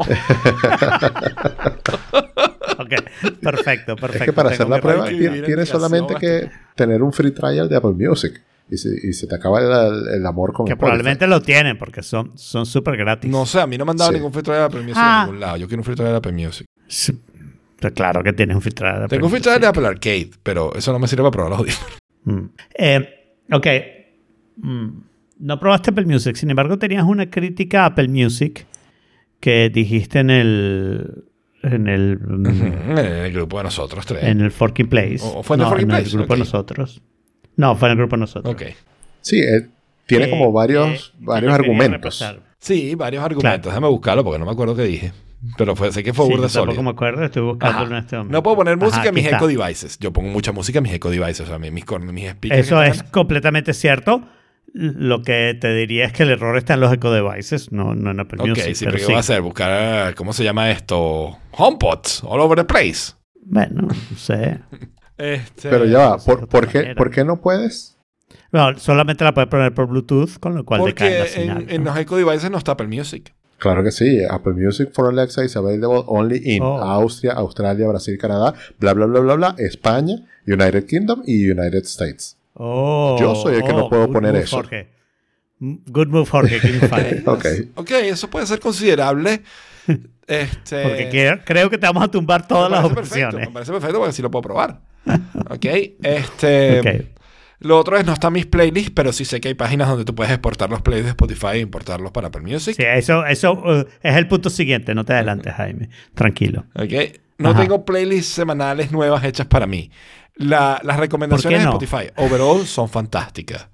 El Release Radar, Ajá. el Discover Weekly, los mixes que te hace. Yo- El, el Pero- próximo pero punto Apple lo puse tiene- yo precisamente para hablar de eso a profundidad. Ok, pero Apple tiene cuatro playlists que hace para ti toda la semana. No te puedo decir si la calidad es comparable, te gusta tanto, porque eso es tu opinión, Claro, pues, o sea, es tienes que decirlo tú mismo. Pero sí tienes listas semanales hechas para ti. La diferencia es que son menos algorítmicas, lo cual lo puede hacer peor o mejor, así que tienes que tomar la decisión, pero give it a try. Ok, ok. Ok. Siguiente argumento, como para dejar este para el último. El siguiente argumento ahí, no puedo compartir sesión con alguien más para que ponga música en el mismo queue. Eh, a ver, toda la parte de, que yo pueda, desde, cualquier aplicación de Spotify, en el teléfono, en, en la computadora, donde sea, mandarlo a reproducir en cualquier otro speaker donde yo tenga la aplicación de Spotify instalada, en cualquiera de mis eco devices. O puedo, pues, ¿sabes? puedo desde mi teléfono mandarlo a reproducir en la computadora. Ese tipo de cosas. Y además de eso, poder invitar a alguien a esa sesión para que pueda poner canciones en la lista, que es algo que yo hago con Sari de vez en cuando, o cuando hay alguna fiesta. Eh, Claro. Eso es un gran feature que, que no veo cómo reproducirlo. A lo mejor existe, pero no veo cómo reproducirlo en Apple Music. Ahí, ahí no te puedo ayudar porque yo soy solo y lo agradezco. Y lo No, otro es mi la- parte de Spotify. Invitar a sesión- Es lo máximo y yo los quiero mucho y no quiero dejarlo. Bueno, contra eso no hay ningún, ningún contraargumento. Irresoluble, sí. O sea, lo Ah, que, lo que bueno. yo hago es que tengo los dos. Y precio. Que es medio absurdo, pero. no, pero precio también. Por me paga. 3 dólares al mes. ¿What? Sí, Porque sí. soy parte de una familia. Spotify- Porque eh, Apple Music es más caro. Claro. claro. Sí. Claro, yo tengo los dos, pero me, regala, Apple me lo regala Verizon. dos entonces, elementos a su favor que me parece fantástico. Lossless, sin duda alguna. Y acaban de introducir el modo karaoke, alguna. que para mí, con mis noches de karaoke, me encanta. El modo Oh, eso es una nota. sí, sí. Eso es una nota. Que por cierto lo hablamos en el último episodio con Jorge y, y no lo logramos ver en el desktop y no sé qué. No existe en Mac. Existe en, en, puro en iOS nada más. Y, y- y lo, que, lo que sale es que sale con una especie de microfonito con, con estrellas brillantes. Y entonces cuando tú le das ahí, quita el sonido. Hay toda una discusión entre la gente de, de audio si lo está haciendo con inteligencia artificial o simplemente Apple tiene los tracks Separado. y está quitando el track de audio. Da la impresión de la gente que sabe, yo no sabría lo suficiente para decirles una o la otra, que es lo segundo. O sea, Claro. que está agarrando el track de audio y lo está, le está cambiando el volumen. Tú le puedes cambiar el volumen, poner un poquito de- del vocal para poderte guiar o, o quitárselo completamente, ¿no? Eh, la otra cosa que es súper graciosa es que ustedes saben que hay lyrics, letras de canciones que están sincronizadas con la canción. Y esas todas parecen, no las he visto todas porque son muchas, pero todas esas parecen tener microfonito. Pero hay otras canciones que tienen la letra, pero no está sincronizada. Y esas no tienen el microfonito. Pero si tú agarras una canción con letra sincronizada y quitas el audio y te vas a una canción con letra, ¿ok? También le quita la voz. O sea que puedes hacer el karaoke, no vas a tener la parte en donde estás siguiendo La la, letra, letra, pero si te la sabes, sincronizada. Pero si te la sabes, funciona perfectamente. Las canciones que no tienen letra no tienen ninguna opción de eso. No hay manera de hacerla sonar sin No hay manera de hacer karaoke de Bueno, la novena no. sinfonía de Por- Beethoven. Es más Yo hice ese experimento a ver si, si funcionaba, porque, bueno, por más complicado que sea, yo música ligera más o menos me la sé. y claro, y, y también está el grandioso chiste de, de la entrevista de trabajo en inglés, donde te preguntan, ¿Can you, can, em, em, can you perform under pressure? Mm, No, but I can do Bohemian Rhapsody, maybe. Ajá. ¿Terminamos el tema de audífonos, audio, bla, bla? ¿O hay algo Bueno, viene claro? lo de playlist. O sea, Ajá. no, no, pero es que yo tengo algo sobre el viaje de Jaime Ah, que me causó curiosidad. Dijiste que verme a mí en el Doral, en crema, eh, casi te cuesta y tal vez te cueste plata y quería, si puedes sí, contarlo sí, sí, sí, es una públicamente, tontería, es una tontería. que, que satisfacer mi curiosidad de por qué coño. es una tontería, es una tontería, pero que puede salir costosa. Y es que, o sea, cuando venía de regreso, decidimos ver a Alfredo. O sea, y Alfredo muy flexiblemente cuadró para que nos viéramos con, Estefania todo, con Estefania Nena. y, y- y con María Elena. ¿Ok? Para vernos todos en un café en el Doral. Café que, porque, por, por cierto, tenía un evento privado y no dejaba recibir gente, pero fuimos, fuimos al café al lado. no ese, ese es Bachur, que es de un venezolano libanés y hace un- una pastelería francesa estupenda. Y también hace desayunos venezolanos. Nice. Y está en el Doral y está en Coral Gables. Súper bueno. Entonces. Ok, pero no pudimos entrar. Pero la- es- eso lo que causó fue que, claro, o sea, nos íbamos a ver, teníamos como una hora de tiempo antes de llegar al aeropuerto. Lo que causó fue como que nos distrajéramos, ¿ok? Y nos fuéramos directo al aeropuerto después, sin recargar de gasolina el carro que había que entregar con un tanque lleno. Uh, los Que habíamos llenado en Orlando. ¿ok? Wow. Entonces, es O sea, casi o sea, te clavan el galón carro. en el doble más. Además, no es el doble, pero es como el full, full possible price. O sea, si en la calle está en 330, Claro. ellos te lo ponen como en 380. O sea, es que es el lugar donde lo puedes conseguir más caro Ah, ahí. eh, entonces no es más caro. Es más que eso. Es más que eso. Es más que eso. Sí, sí, Sí. sin duda. Sin duda es más que eso. Casi, debe estar en casi 8 dólares. Claro. ¿sí? El doble, Con el doble o más. todo, Sí, Sí, sí, sí. Oh, fuck. sí, con los fees y Bueno, todo. el hecho es que me cobraron Porque el ellos carro te ya cobran y eso. no me cobraron la llenada del tanque. Pero, pero Ok. puede ser que venga otro cargo después, no sé. Pero pueden hacerlo más tarde. Sí. Pueden hacerlo más tarde. Entonces, Ok, bueno, ese, ok. ese es el, el error costoso que pudo haber sido. Ah, hay una opción y yo sugiero que la tomen, que es que cuando alquilas el carro le puedes decir lo regreso con la gasolina que me da la gana. Ahí tienes el problema contrario, que es que si dejas un poquito de gasolina la gastaste, Exacto. ¿no? Pero te cobran un precio que es el promedio en la zona, que es razonable generalmente, ¿no? En vez Ese de estoy porque el problema que tiene, el problema que tiene es que te te cobran el precio más alto que pueden más un fee por la persona que va a poner gasolina Claro. Y termina Pero siendo tienes que caro. predecirlo. Pero que no te pase, pero al final, ah, o sea, pero al final, fine. Pagaste 80 dólares más, que serían 40 más de lo que hubieras pagado si hubieras puesto gasolina. Sí. ¿no? Pero Eh, bueno, vamos no, a ver no si lo grave, cobramos no porque en dado caso, si no, más bien fue un gran, gran save. O sea, esta es la tensión. Por eso es que ustedes odian a Forket. En los próximos episodios vamos a saber Exacto. si le cobran o no a Jaime. Entonces manténganse en contacto, oigan todos los episodios para tener esta media, información esencial, esencial para las vidas Que de lo todo el podemos decir mundo, en cualquier obviamente. momento, ¿no? ¿Quién sabe en el medio de que... En cualquier momento, sí. sí. En cualquier momento de las dos horas Claro. normales, ¿no? Exacto. Deber- debería No es estar en follow-up, pero eso puede ser en cualquier momento de las dos horas. Como prueba este episodio. Pues bueno, y con eso concluye mi viaje a Estados Unidos, así que adelante Jorge, cuéntanos de Playlist. Sí, bueno, Playlisty es la solución que yo encontré para el problema, o sea, de uno de los argumentos tuyos de no- por qué no podrías dejar Spotify. Y es que para mí el radar de novedades de los viernes implica una felicidad los viernes de la mañana. Claro. ¿Ves? Entonces yo dije, tiene que haber una manera. Y encontré esta aplicación que hace eh, como sincronización entre servicios de música de playlist. Entonces O yo lo mantienes decir, sincronizado, no es un exportador y ya. es un exportador. Sí. Pero lo mantienes Y Ah, ya va, es un exportador. Y tú te metes en la aplicación y le dices, mira, yo quiero el source que sea este. Y el, el, no sé, el destination que sea este. Y entonces te escanea la lista. Si encuentra los matches perfectos, te dice, ok, dale el botoncito. Y si no encuentra los matches perfectos, te pregunta, ¿esta es esta o esta es esta? Hasta que tú le confirmes. Yo dije, bueno, yo no voy a estar haciendo esto todos los viernes. Y resulta que esta aplicación mm, tiene una integración con Siri, es decir, con shortcuts. Y tú puedes hacer un shortcut que todos los viernes a las 12 y 1 de la, de la madrugada te eh, agarre el radar de novedades de Spotify y te lo pase para, para Apple Music. Y sin que tú Mm. te des cuenta, porque le pones que no te avise cuando se corra el, el shortcut y, y es seamless. Entonces, ¿qué es lo que yo dije? Bueno, ah, esto, esto también buena tiene un solución. problema. O sea, pero un problema mucho más pequeño. Y es que Spotify se supone que va aprendiendo siempre de ti.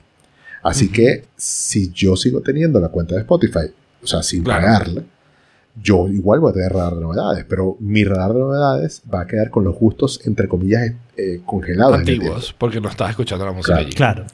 Exacto. Y mientras no cambien mis gustos musicales, eso podría servirme. Mientras construyo eh, como que, que Apple Music me conozca. Y Claro, entonces claro. en eso es lo que ando. Y cualquier playlist la puedes sincronizar.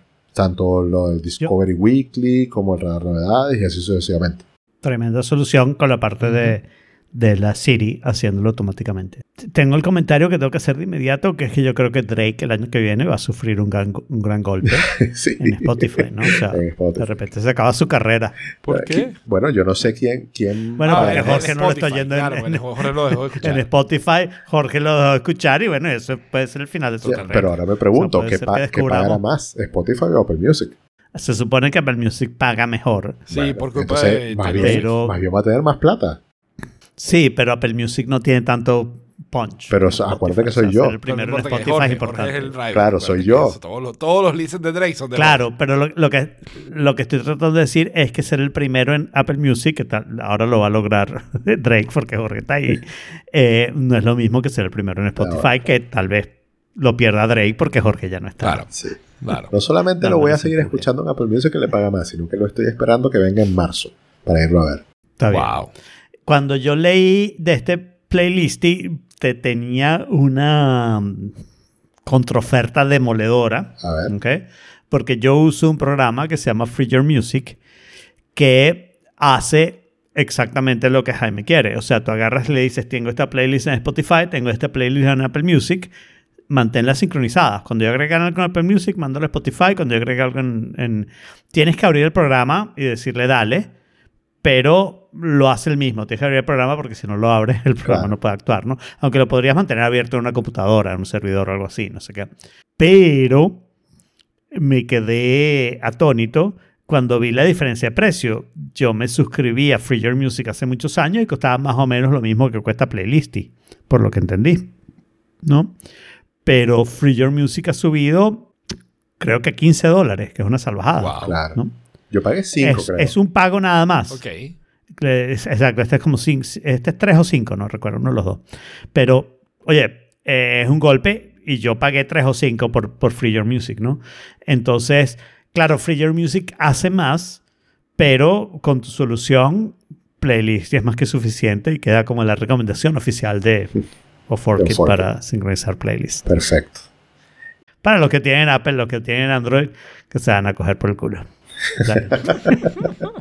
Bueno, y eh, yo después de un mes, creo, un mes y algo utilizando los, o no, un mes, utilizando los AirPods Pro 2, eh, puedo decir que me gustan, obviamente, o sea, los features que tienen, el- el- la cuestión de bajar y subir el volumen en, en el palito, eh, que- Ok. eh, lo, de, lo de que te leen las cosas, yo no sé si esto lo tenían otros, pero igual.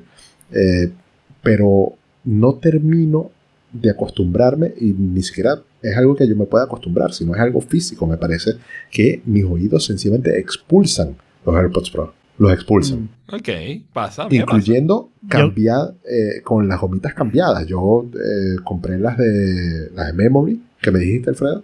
Y también, Ok. con, con- ni con las originales ni con las Memory, eh, se mantienen los, los audífonos en, en su sitio. Sí, tengo, te, te- te- había dicho que podías probar las otras gomitas y cuando estabas aquí no las, eh, no las encontré. Y ahora, revisando por un montón de cosas que tal vez hablemos más tarde, las encontré. Y, pero no tengo la marca.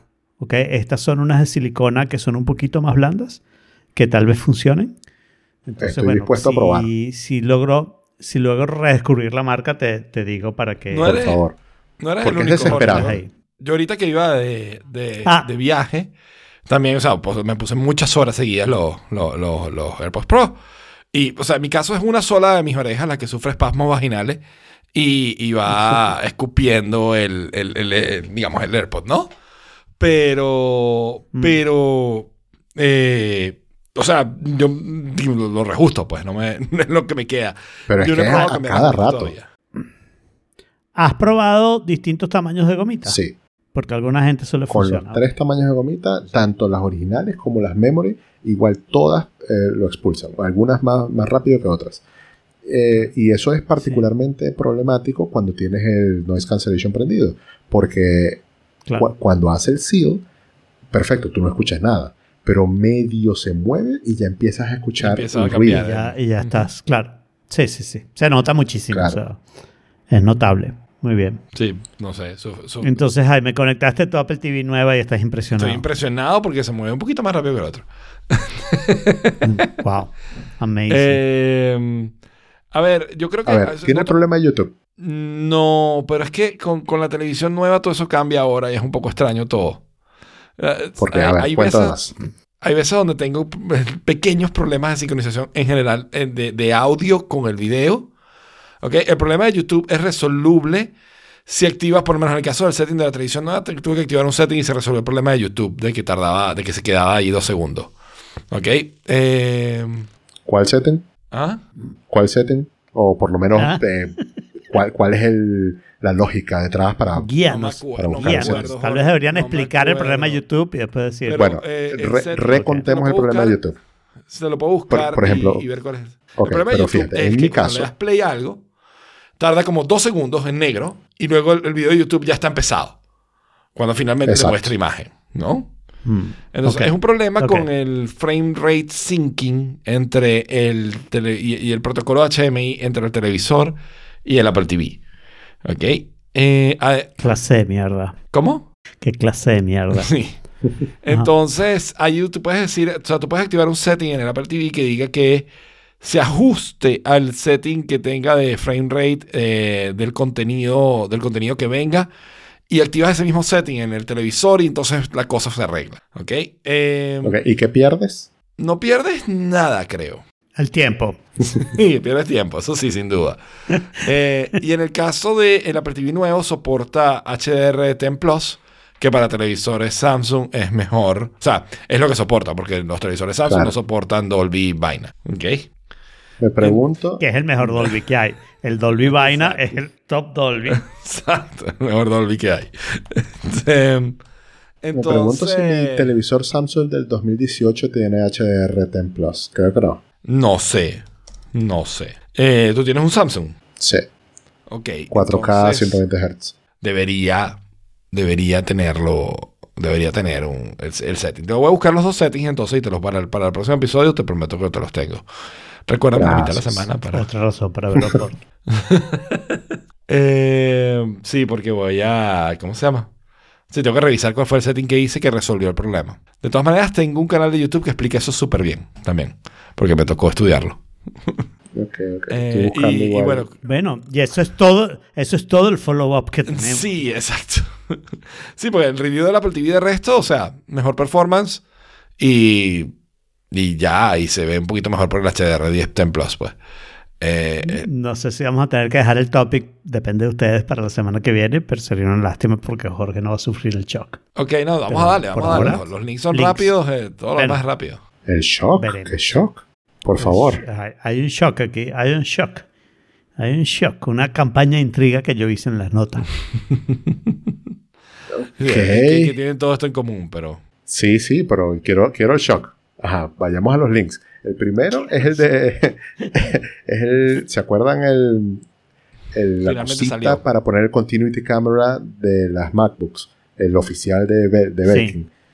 Eh, ahora eh, lo sacaron para el desktop. El Apple Studio o cualquier otro monitor. Claro, Sí. Es el que voy a comprar yo. claro. Yo compré el- uno que encontré en Amazon y lo pegué a lo bestia en el directo en el Studio Display. Así que después, como dos semanas después vi esto y dije, bueno, este, me pude haber comprado ese, pero. Pero yo te avisé que fue. venía. es que yo sabía que venía. Y- Pero él pero solo estaba en hacerlo. Estados Unidos cuando estaba en Estados Unidos. Claro. Pero Claro. puedes pedirlo... Claro, No lo puedes pedir en em, Amazon, el nuevo. Sí, pero salió caro y tal. Más tiempo. Ahora, tu mayor decepción en realidad es que no te funciona el maldito Continuity Camera en Chrome. No, sí me funciona. no por alguna por razón lo estoy utilizando en sí, Chrome en este en momento. Sí. Ah. En Firefox No, también no, me funciona. no. O sea, La- eh, sí. No le funcionaba en Chrome, le funcionó en Firefox por un momento y ahora Chrome dijo, no, me da envidia, entonces funciona. exacto. Quizás con alguna actualización o algo así. Está bien.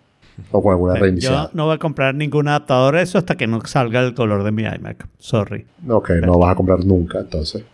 Eso. Exacto. Está bien. No, porque les cuesta tanto. Bien, y el siguiente es que salió como el primer leak con todos los features y cosas y características del, del VR headset de, de Apple que en teoría va a salir este año. Como tenemos tres años diciendo eso, pero en teoría este año sí es el año, ¿no?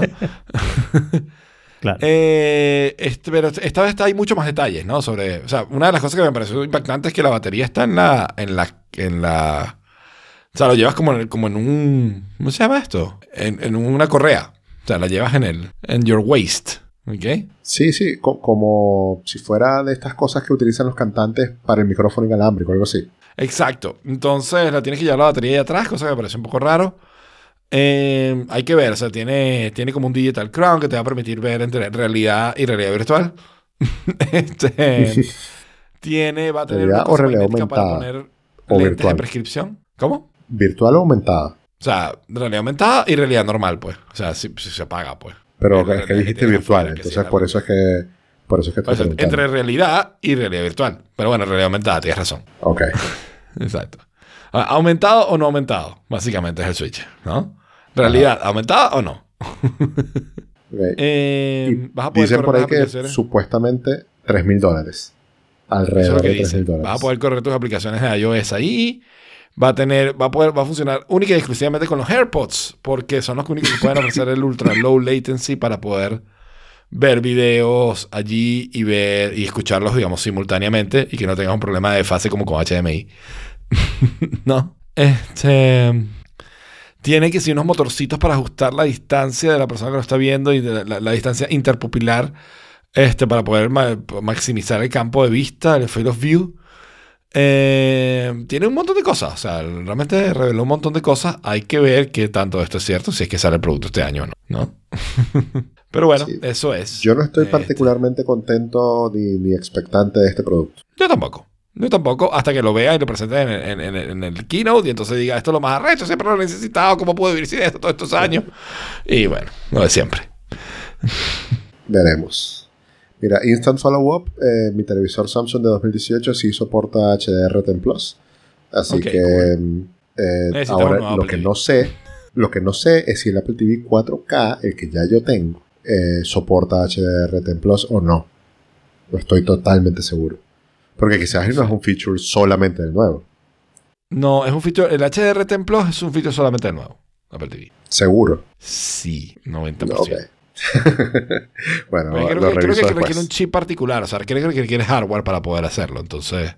Alfredo, creo que estás. en- No te oímos. ¿Estás en mute o tienes un problema con tu micrófono? Nada, cero. Estoy en mute, Ok, estoy en excelente. mute, ya, ya, ya resuelto. Yo quería decir que el VR de Apple estoy más o menos en la misma posición de Jaime, sobre todo antes de probarlos en Real, yo hubiera dicho, ah, esto no me interesa para nada.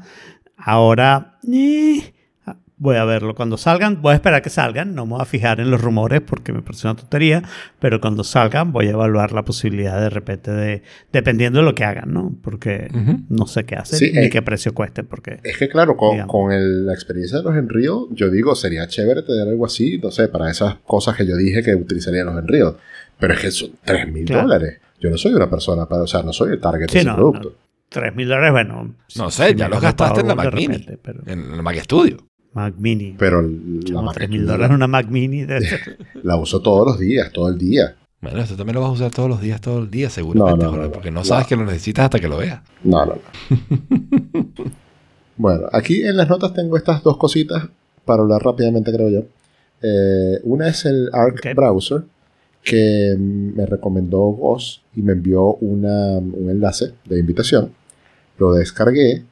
No lo he utilizado como en el día a día todavía, pero se ve súper, súper, súper interesante. Es de esas aplicaciones que yo tenía más o menos tiempo sin ver o quizás ya estaba acostumbrado eh, que de las que yo digo que son como estilo Mac. O sea que todo es- está bien, bien hecho, bien bonito, eh, es lo menos que necesitas, que se ve, o sea, como que usa cosas nativas, el blur nativo, la transparencia nativa, como features que de las que solamente te podrías alegrar si de verdad usas Mac.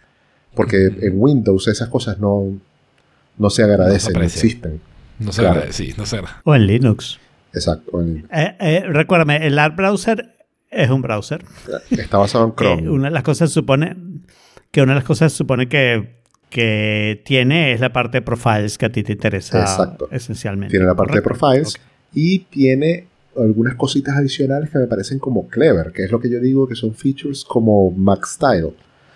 Tipo Y- Mac. Y, te- lo que pasa es que, ojo, e- es una, una resistencia al cambio tremenda, sobre todo a- Claro. algo que utilizo todo el día, todos los días, múltiples ventanas, no tengo una manera, digamos, fácil de cambiarme por completo para probarlo. O sea, para, para probarlo de verdad Sí. tendría que cambiarme por completo. Y entonces no, Cambiarte por un momentico es difícil Eso. ah, sin saber si vas a tener éxito. O sea, si alguien te garantizara esto va a ser un éxito chévere. Ahora, mi pregunta es, ¿vale la pena que yo trate de usar Arc Browser para sustituir a Firefox o con Firefox esto funciona? Yo no veo por qué Eh, te, necesito te nada. ¿no? funciona, pero me, me Pero- gusta mucho, o sea, de verdad sí tiene cosas que yo me veo utilizando. Tiene Claro. incluso como que Yo- una, una modalidad, no sé, que tú puedes armar como un mapa mental y lo puedes compartir con otras personas. Que es, por ejemplo, eh, no sé, lo hubiese usado para las vacaciones. Entonces ag- agarro, es como un lienzo, como el Freeform que, Ok. que sacó Apple, eh, No pero dentro del browser. En algún momento sí, cuando, cuando salió hablamos un poquito. Oh. Eh, bueno, tiene como un freeform dentro, lo puedes compartir con más gente y puedes armar como tu lienzo con, no sé, los hoteles. Y estos son los hoteles a los que nos vamos a quedar. Y aquí están los, los check-ins. Y aquí están las entradas para las cosas. Es como, me parece bien útil por ese lado. O sea, me, me gustó, no lo he probado y lo quiero probar.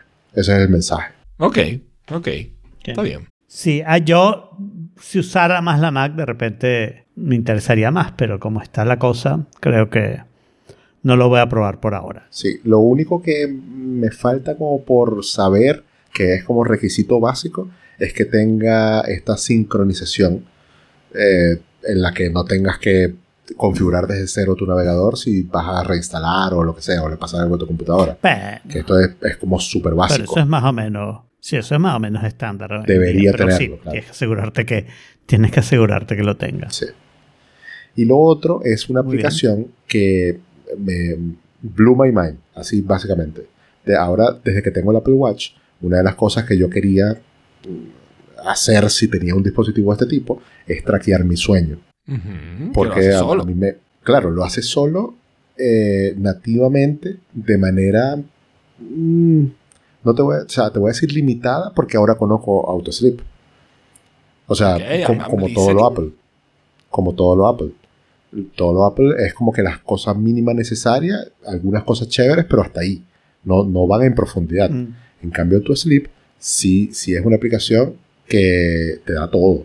Eh, puedes ver incluso con el Apple Watch 8 y el Ultra, puedes ver la temperatura, eh, te calcula mm, el readiness, La, que- la temperatura de qué, perdón? o sea, de la muñeca en realidad. Exacto, una muñeca. Claro, la temperatura Ah, el sensor relativa, de temperatura que tiene. claro, con el sensor de temperatura Claro, que tiene, que no pero es- relativa sí. a sí misma. O sea, es como que si un Exacto. día te tuviste un grado menos, pasó algo. Claro. Eh, tienes también eh, como calculador de readiness, porque según el, el heart rate variation que tienes antes de despertarte, entonces se supone que vas a estar más o menos activo. Eh, te dice si descansaste o no lo suficiente, te dice cuánto fue el deep sleep, que esto también te lo dice el nativo, pero tienes un Claro. histórico en, en el que te permite ver eh, como que, claro, cómo has dormido en el último mes. ¿Cómo vas? ¿Cómo vas? Y yo con Está esto bien, me di cuenta, Interesante. exacto, esa misma, son 5 dólares creo, un solo pago. Es de los 5 dólares mejores gastados que, que he gastado en mi vida. Eh, tiene, o sea, eh, hay una pestañita, eso sí, ojo, la aplicación es fea, fea de diseño, Sí, lo estoy Pero- viendo los screenshots. Ok. pero la información es, No es como Arc. maravillosa. Exacto, no es como Arc, es al revés que Arc. Está bien. Hay una parte, una pestaña que se llama Historia. Y ya yo llevo como un mes con el reloj. eh, o por lo menos con la aplicación. Y mm, me di cuenta que la vez que más he dormido ha sido 7 horas 40 minutos. La segunda vez que más he dormido fueron 7 horas. Y de resto, lo que estoy durmiendo son 6 horas. A veces 5 horas y algo. Y duermo muy mal. No Pues me han llegado igual. todavía pero ya, déjame terminar un poquito aquí la idea. No me ha llegado el reemplazo de los audífonos Bose, porque cuando yo me compré los audífonos Fo- Bose para dormir, yo sentía al otro día que dormía perfecto, o sea, dormía como un bebé. Los mandé para reparación porque el derecho estaba sonando mucho menos y ya lleva cinco semanas en reparación y no me han mandado los nuevos. Ya se supone que están aprobados el cambio, bla, bla, y se tarda supuestamente de cuatro o seis semanas. Entonces me parece interesante que cuando me lleguen los audífonos yo voy a poder, digamos, científicamente o lo más científicamente posible, comprobar si es que las sospechas que tengo son ciertas, que no estoy durmiendo bien si no tengo esos audífonos. Y me parece sumamente interesante el- el- la capa de datos sobre tu vida que te da este aparatico en la muñeca eh, al tenerlo en la noche. Me encanta.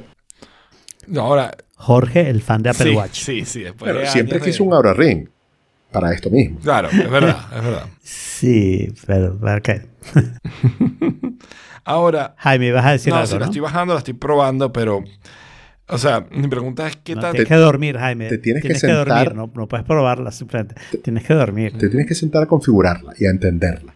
Tienes que leer mucho FQ, tienes que ir Estoy con el wizard, de verdad, prestando atención a lo que estás haciendo, todo. Cosa que no estoy haciendo. Tienes que activar, claro, tienes que activar muchas cosas, muchos settings para que pueda funcionar bien. Tienes que darle permiso al Blood Oxygen para que te lo lea otras aplicaciones. O sea, un poco de cosas para que funcione bien, pero una vez lo, lo tengas funcionando, al otro día lo primero que vas a hacer es ver la aplicación a ver cómo dormiste. Ok, pero no, ¿qué tan distinto es a lo que te dice Apple? O sea, eso es lo que quiero ver, pero bueno, déjame que la pruebe y te digo. Uf. Pero, o sea, por lo que entendí de Jorge, sin haberlo usado obviamente, pero por lo que entendí de Jorge, hay una diferencia fundamental, que es que no solo te da los datos raw de esto es lo que hiciste en Deep Sleep y no sé qué, no sé qué, sino que trata de utilizar esos mismos datos, porque no hay mucho más, ¿no? Esos mismos datos para hacerte una predicción de te estás despertando con más energía, con menos energía o, Claro. o- o ese tipo de cosas, ¿no? Y después parece tener una historia muy fácil de conseguir de comparativa Sí.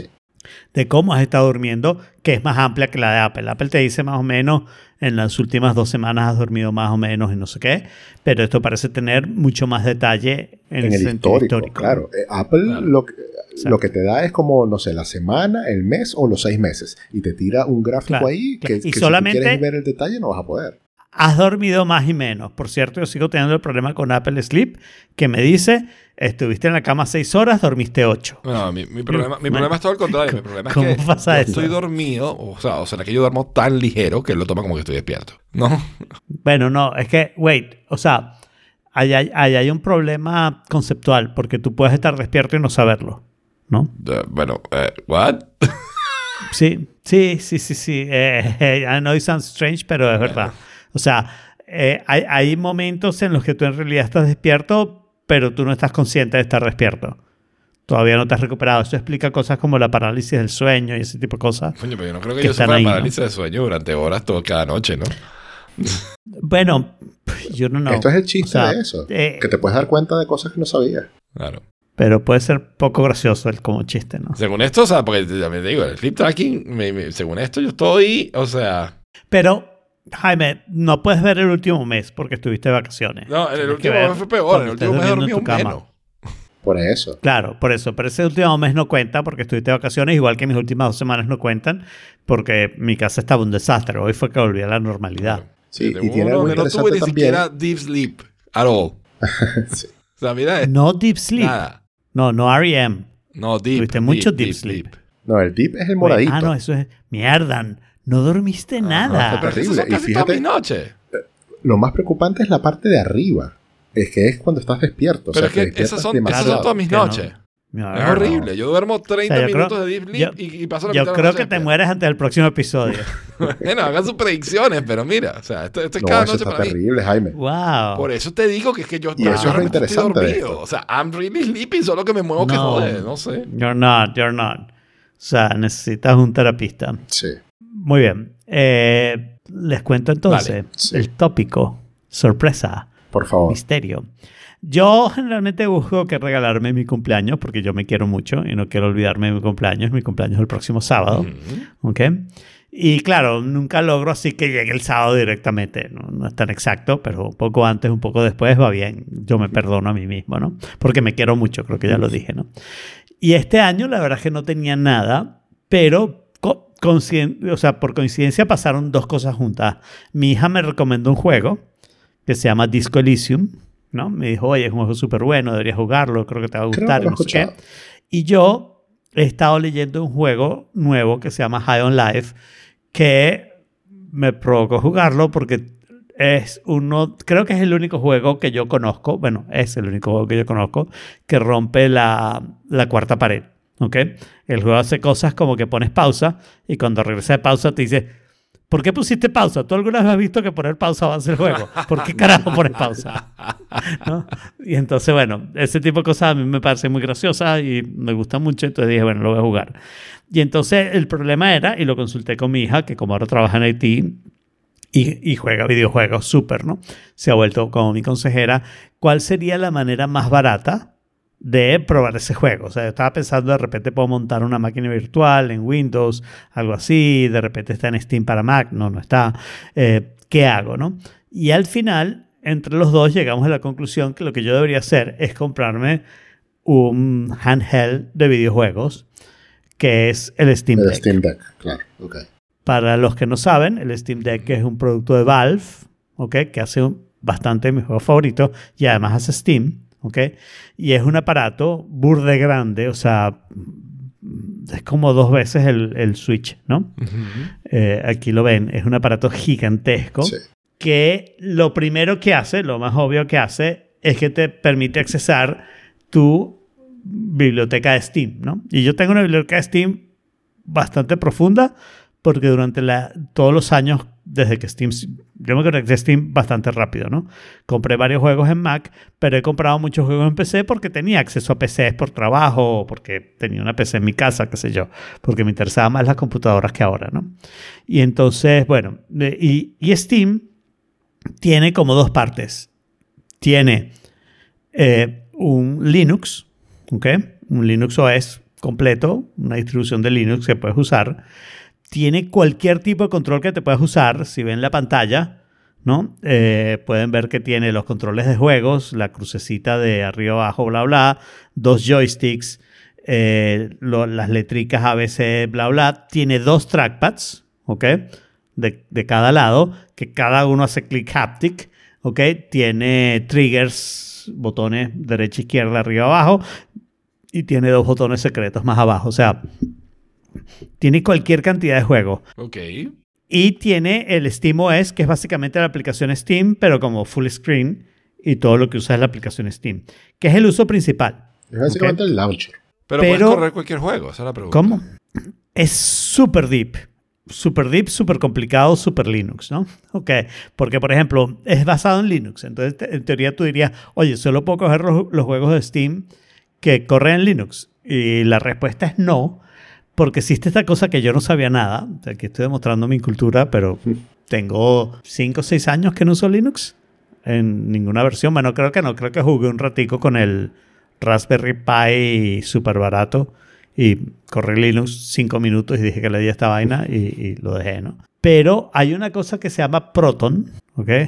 Que tiene como varias siglas. Proton Qt, Proton QTGE, Proton DB y varias cosas. Y por Eso lo lo que entiendo. Proton es... Proton. ¿qué? Protones, sí. Sí.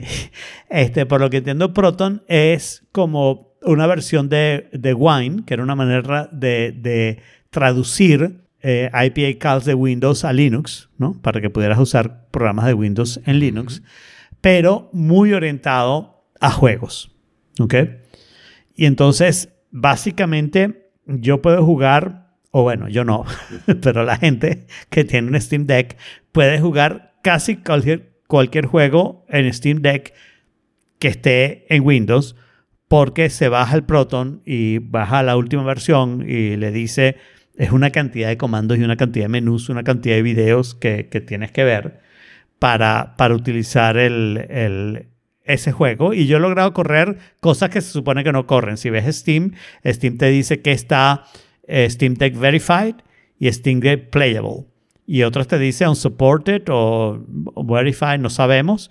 Pero todas esas cosas, básicamente, es raro que no puedas correr algo. Lo único que yo no logré correr, que era así como un retico, un reto, un retico, que es un reto chiquitico, eh, fue mm, Formula One 2010, que lo había comprado en 2010, ¿ok?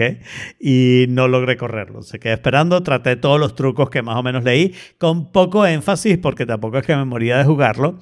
Y, y además tengo la, el, el asunto que, que digamos que, bueno, que, que no he tenido sino unos pocos días. Me llegó el 31 súper en la noche y el primero, el 2 y el 3 he tenido gente en la casa todo el tiempo. Tanto es así que ese juego que dije High on Life no lo he bajado, no lo he comprado porque no lo iba a poder usar. Y entonces... eh, O sea, ya va. Recapitulando. Tú querías encontrar una manera de jugar High on Life y te enteraste de la Claro. existencia del Steam Deck. O no, quizás no te enteraste. sabía de la existencia del Steam Deck. Sino que decidiste con, comprarte. con mi hija con mi hija decidimos que esa iba a ser la opción más barata para jugar High on Life y Disco Elysium porque ustedes dicen bueno no es barata cuesta 400 dólares yo me compré la versión siguiente de 530 pero la puedes vender relativamente fácil o sea que yo voy a terminar pagando maybe 100 tal vez 200 dólares cuando decida venderlo ¿no? Por el try. Por el try de. Claro. claro Y, pero aún decidiendo comprarte un Steam Deck para jugar High on Life, no estás seguro de poder hacerlo. no estoy seguro High on Life es, es verified Ah, es de Steam, ok.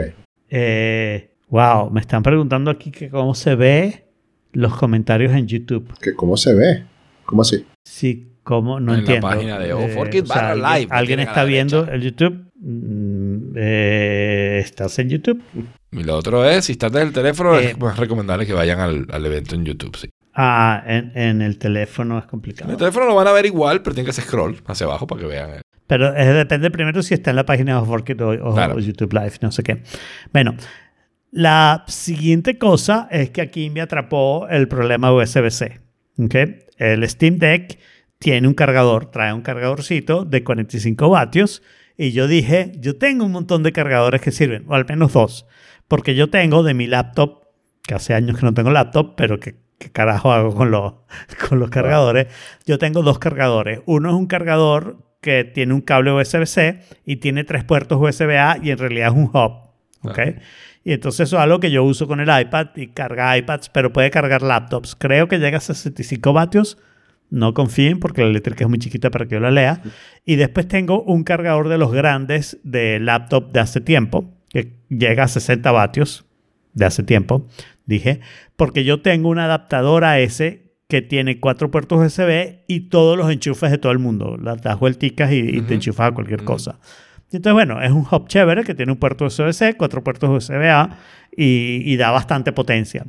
Pero por alguna coño de madre razón, ese aparato en particular, el otro funciona perfecto, pero ese aparato en particular da 60 vatios, pero 45, ah, no, 45 no puedo.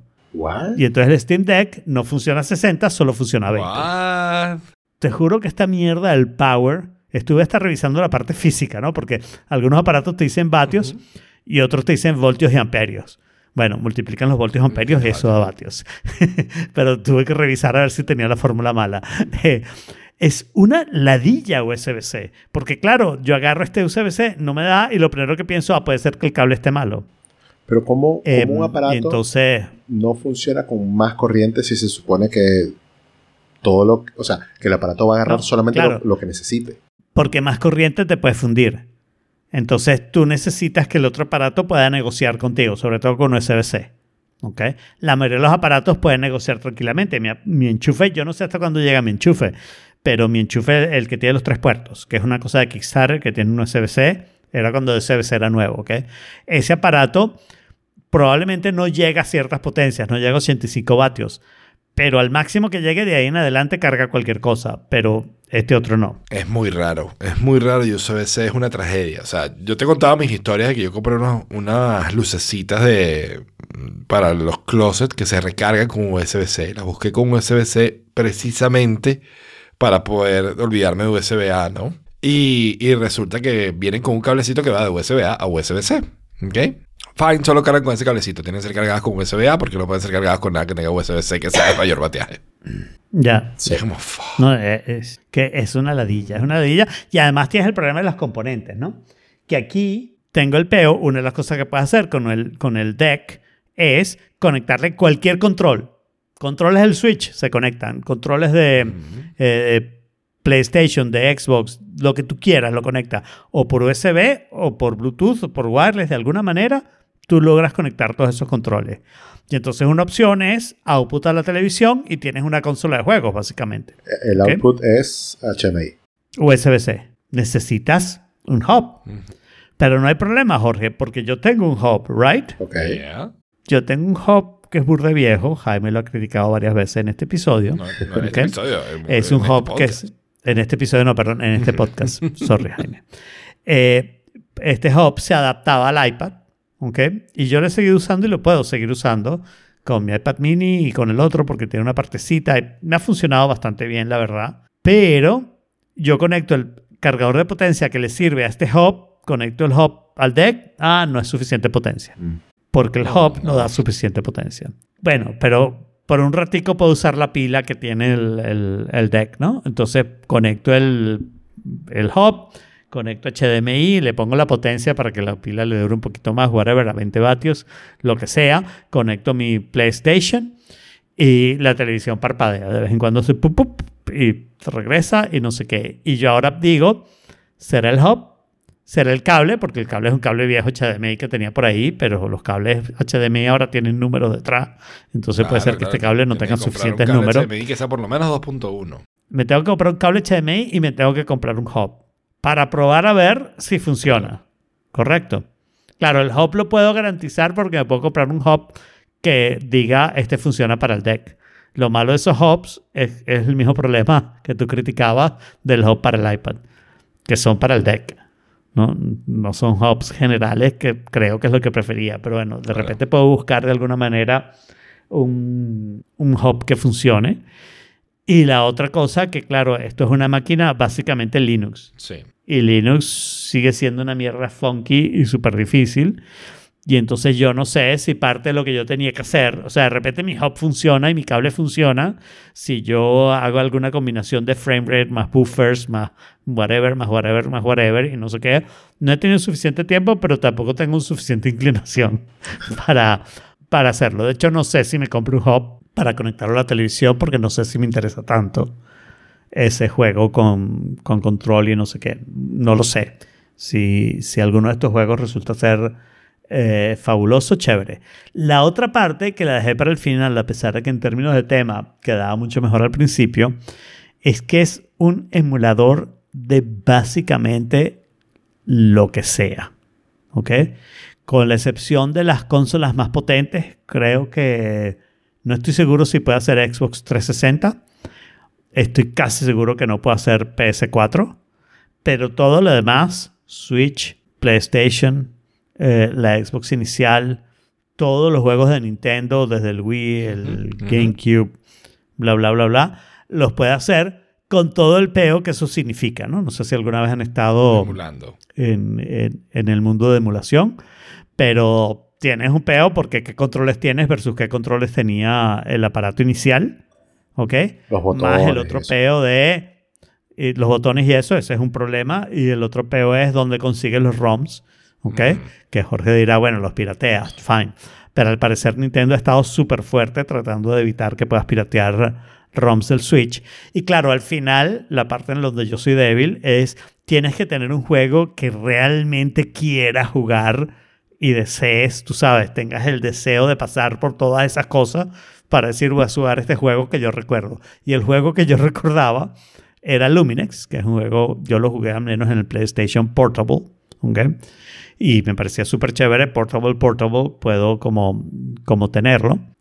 Em, pero resulta que Luminex está en Steam y estaba rebajado a, creo que era 3 dólares 99, lo compré en el Steam y, y lo he jugado, es el juego que más he jugado, realmente Luminex es un juego que me gusta mucho.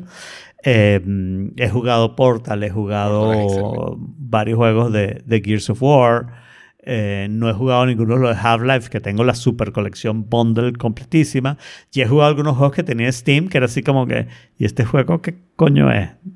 Déjame ver que un momentico. Eso es lo que he hecho hasta ahora. Como digo, no he tenido Mucho tiempo. eh, demasiado tiempo, pero sí hice el experimento. Agarré Mario Kart de Nintendo 64, conseguí un ROM, súper fácil, porque eso, mientras más viejo el juego, más fácil es conseguir los ROMs pirateados, por supuesto.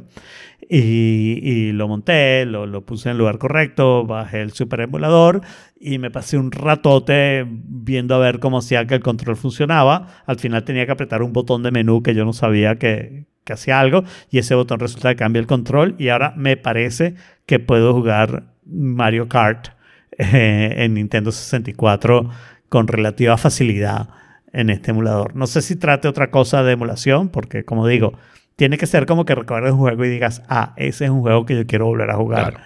y lo hagas. ¿no? Tal vez Gálaga, no sé, algo así. Pero, eh, Pero Estoy viendo, está chévere por ahora, divertido. estoy viendo en mi tracker de confianza un archivo de mm, 2.53 gigas de eh, Nintendo ROMs.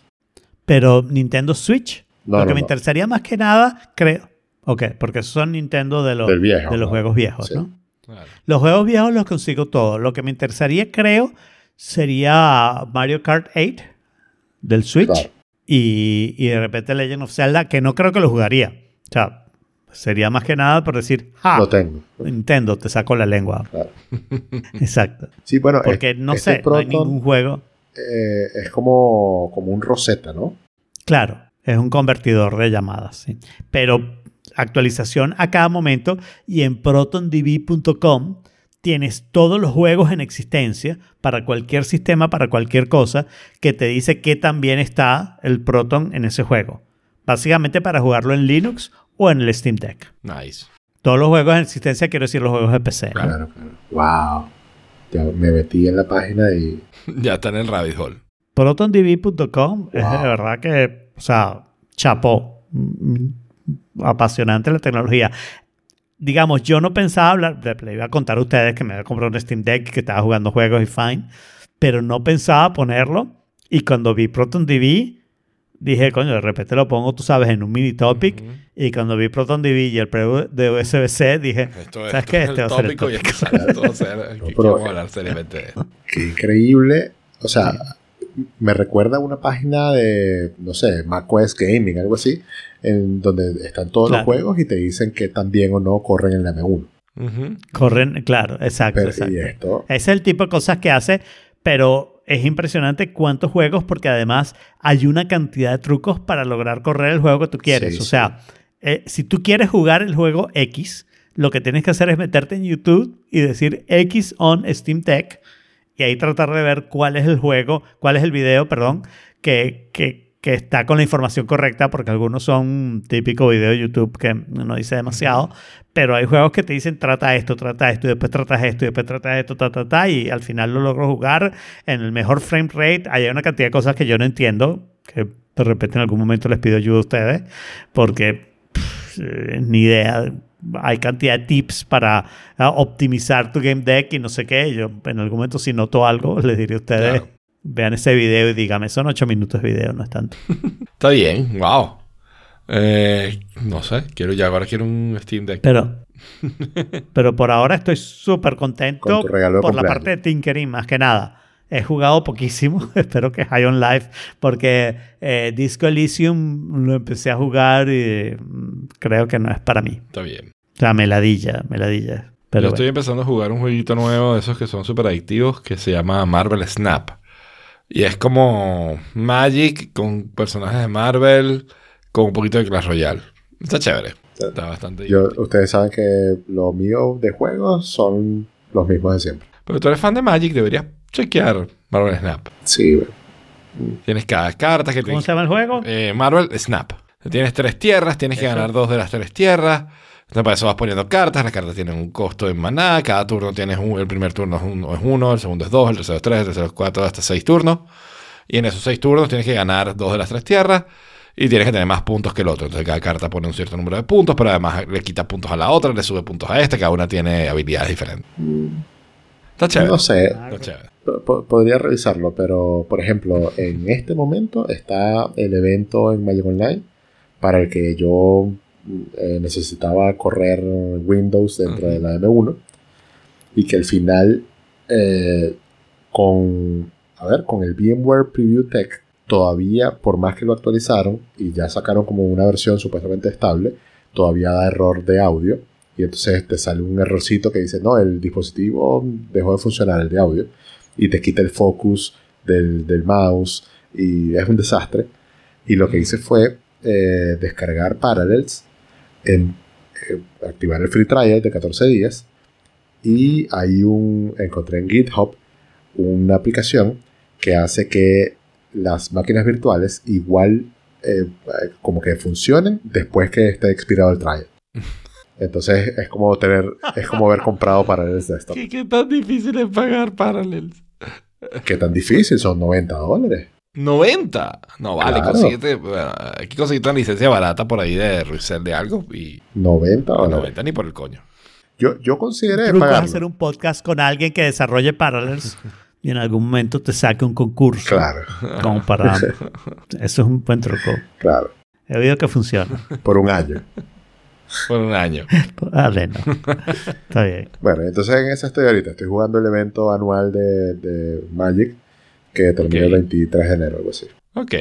Muy bien. De hecho, cerrando esto, me voy a jugar Magic. Muy bien. Así que cojamos títulos. Excelente. Así que bueno, dale. Entonces, esto ha sido Bueno, no, primero vamos a cerrar el por esta vez. Otro tenedor al lavaplatos. Y les invitamos a que le expliquen a Jorge cómo cerrar un episodio bien en el The Forking Place, que está en t.me barra Pidiendo cerrarla.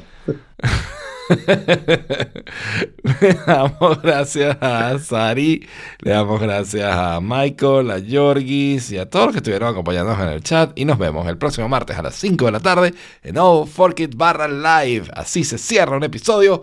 Now get the fork out of here. Cow, stick a fork in it, lockjaw, stick a fork in it, salmonella, stick a fork in it, E. coli, stick a fork in it, stick a fork in it,